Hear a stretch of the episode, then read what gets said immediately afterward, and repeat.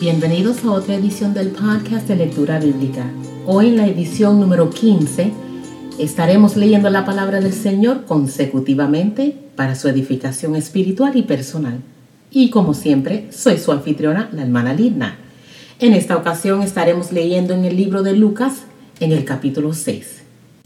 Y leemos la palabra del Señor en el nombre del Padre, del Hijo y del Espíritu Santo. Aconteció en un día de reposo que pasando Jesús por los sembrados, sus discípulos arrancaban espigas y comían restregándolas con las manos. Y algunos de los fariseos les dijeron, ¿por qué hacéis lo que no es lícito hacer en los días de reposo? Respondiendo Jesús les dijo, ¿ni aún esto habéis leído?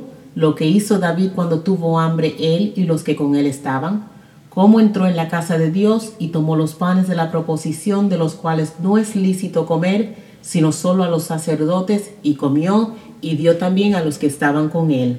Y les decía, el Hijo del Hombre es Señor aún del día de reposo. El hombre de la mano seca.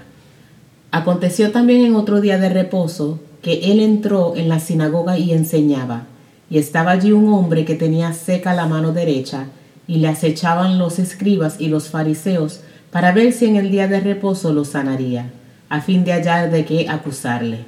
Mas él conocía los pensamientos de ellos y dijo al hombre que tenía la mano seca, levántate y ponte en medio. Y él, levantándose, se puso en pie.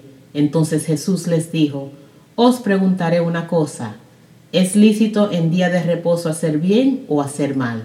¿Salvar la vida o quitarla? Y mirándolos a todos alrededor dijo al hombre, extiende tu mano.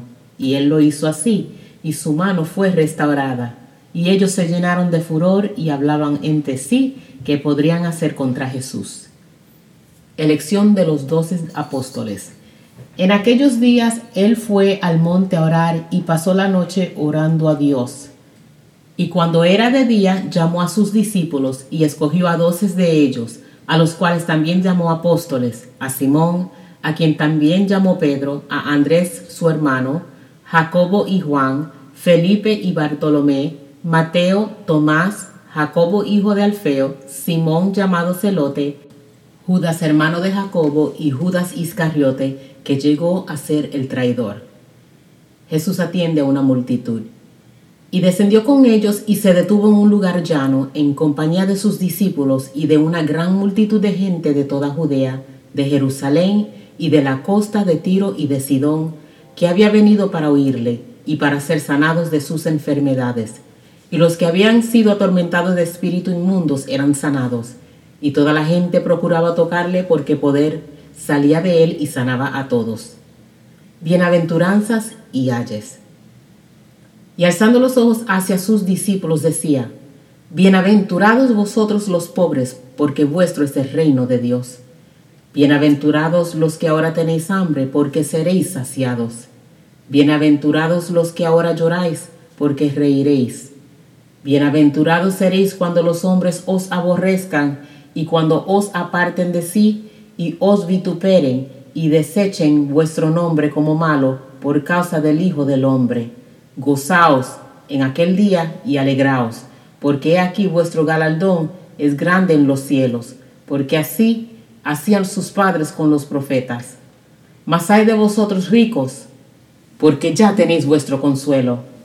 Hay de vosotros los que ahora estáis saciados, porque tendréis hambre. Hay de vosotros los que ahora reís, porque lamentaréis y lloraréis. Hay de vosotros cuando todos los hombres hablen bien de vosotros, porque así hacían sus padres con los falsos profetas. El amor hacia los enemigos y la regla de oro. Pero a vosotros los que oís os digo, amar a vuestros enemigos, hacer bien a los que os aborrecen, bendecid a los que os maldicen y orad por los que os calumnian. Al que te hieren una mejilla, preséntale también la otra, y al que te quite la capa, ni aun la túnica le niegues. A cualquiera que te pida, dale y al que tome lo que es tuyo, no pidas que te lo devuelva. Y como queréis que hagan los hombres con vosotros, así también haced vosotros con ellos. Porque si amáis a los que os aman, ¿qué mérito tenéis? Porque también los pecadores aman a los que los aman. Y si hacéis bien a los que os hacen bien, ¿qué mérito tenéis? porque también los pecadores hacen lo mismo.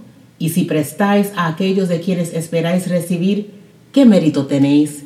Porque también los pecadores prestan a los pecadores para recibir otro tanto. Amad pues a vuestros enemigos y haced bien y prestad, no esperando de ello nada. Y será vuestro galardón grande y seréis hijos del Altísimo, porque Él es benigno para con los ingratos y malos. Sed pues misericordiosos, como también vuestro Padre es misericordioso. El juzgar a los demás. No juzguéis y no seréis juzgados. No condenéis y no seréis condenados. Perdonad y seréis perdonados.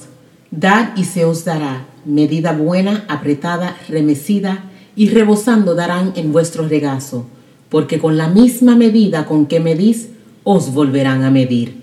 Y les decía una parábola ¿Acaso puede un ciego guiar a otro ciego? ¿No caerán ambos en el hoyo? El discípulo no es superior a su maestro, mas todo el que fuere perfeccionado será como su maestro. ¿Por qué miras la paja que está en el ojo de tu hermano y no echas de ver la viga que está en tu propio ojo? ¿O cómo puedes decir a tu hermano, hermano, déjame sacar la paja que está en tu ojo, no mirando tú la viga que está en el ojo tuyo? Hipócrita, Saca primero la viga de tu propio ojo y entonces verás bien para sacar la paja que está en el ojo de tu hermano. Por sus frutos los conoceréis. No es buen árbol el que da malos frutos, ni árbol malo el que da buen fruto, porque cada árbol se conoce por su fruto, pues no se cosechan higos de los espinos, ni de las zarzas se vendimian uvas. El hombre bueno del buen tesoro de su corazón saca lo bueno, y el hombre malo del mal tesoro de su corazón saca lo malo, porque de la abundancia del corazón habla la boca. Los dos cimientos. ¿Por qué me llamáis Señor, Señor, y no hacéis lo que yo digo? Todo aquel que viene a mí y oye mis palabras y las hace, os indicaré a quién es semejante. Semejante es al hombre que al edificar una casa, cavó y hondó y puso el fundamento sobre la roca. Y cuando vino una inundación, el río dio con ímpetu contra aquella casa, pero no la pudo mover, porque estaba fundada sobre la roca. Mas el que oyó y no hizo, semejante es al hombre que edificó su casa sobre tierra sin fundamento, contra la cual el río dio con ímpetu, y luego cayó, y fue grande la ruina de aquella casa. Que el Señor le bendiga y que Dios añada bendición a su santa palabra. Hemos leído el libro de Lucas capítulo 6. Hasta pronto.